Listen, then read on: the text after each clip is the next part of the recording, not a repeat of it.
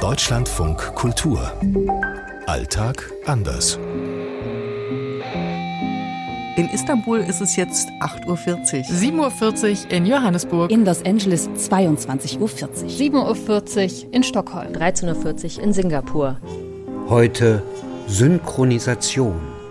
Hollywood-Blockbuster oder irgendwelche Filme, die auf Englisch gedreht sind, die werden in Südafrika nicht synchronisiert. In der Türkei werden Filme synchronisiert im Kino, aber auch im Fernsehen und das machen die wirklich ziemlich gut. Also da sind sie auch ziemlich stolz drauf. Ich glaube, in Schweden ist man da irgendwann mal total pragmatisch gewesen und hat beschlossen, dass es für so wenig Menschen nicht lohnt, so einen ganzen Film zu synchronisieren.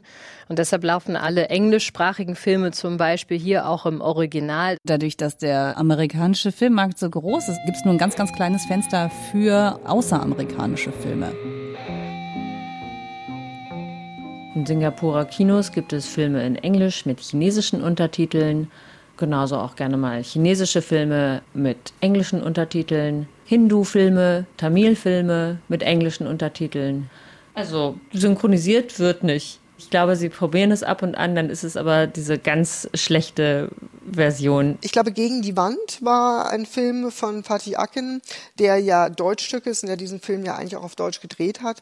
Und der lief beispielsweise in der Türkei eben auch synchronisiert. Manchmal frage ich mich, wie sie das schaffen, denn teilweise sind die Sätze deutlich kürzer als im Deutschen und vor allem spricht der Türke auch deutlich schneller, dass das dann immer so genau aufgeht. Also ich glaube, da müssen die Türken manchmal so ein bisschen in Zeitlupe sprechen, um tatsächlich das auch aufeinanderlegen zu können. Das Einzige, was in Schweden synchronisiert wird, das sind Kinderfilme für Kleine, weil die logischerweise ja den Untertitel nicht lesen können, aber den Rest kann man im Original gucken. Wenn man Schweden fragt, sagen die tatsächlich immer, wie könnt ihr euch das auf Deutsch angucken? Das ist doch furchtbar. Man sieht doch sofort, dass das gar nicht passt. Man will das doch im Original auch hören und sehen das können die überhaupt nicht nachvollziehen, dass bei uns ja immer schön alles auf Deutsch ist. Im Gegenteil ist mir nicht selten passiert, dass mich jemand angesprochen hat und gesagt hat, du, ich war mal in Deutschland und dann bin ich da ins Kino und habe nichts verstanden. Ich habe gedacht, wo bin ich denn jetzt gelandet? Die Amerikaner drehen lieber ihre eigene Version nochmal nach. Zum Beispiel hat ja den Oscar als besten Film der Film Coda gewonnen. Das ist ein Remake eines französischen Films. Äh, kennen Sie die Belliers?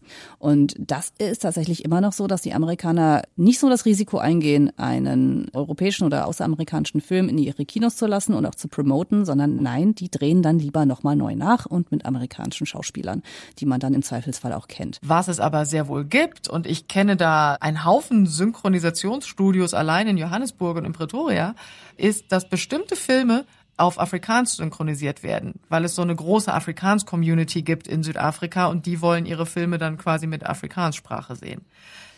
In Südafrika, wenn Filme gedreht werden, zum Beispiel auf Ndebele oder Zulu oder Xhosa ist, dann hat das englische Untertitel.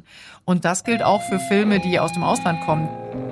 Aus Johannesburg, Jana Gent. Aus Istanbul, Karin Sens. Aus Singapur, Lena Bodewein. Aus Los Angeles, Katharina Wilhelm. Aus Stockholm, Sophie Donges. Als ich das erste Mal nach Schweden gekommen bin, konnte ich noch kein Schwedisch und ich fand es super, dass die hier nicht synchronisiert haben. Das ist schon ein paar Jahre her, aber man konnte Kommissar Rex auf Deutsch gucken im Fernsehen und das hat mir gegen Heimweh immer sehr viel geholfen.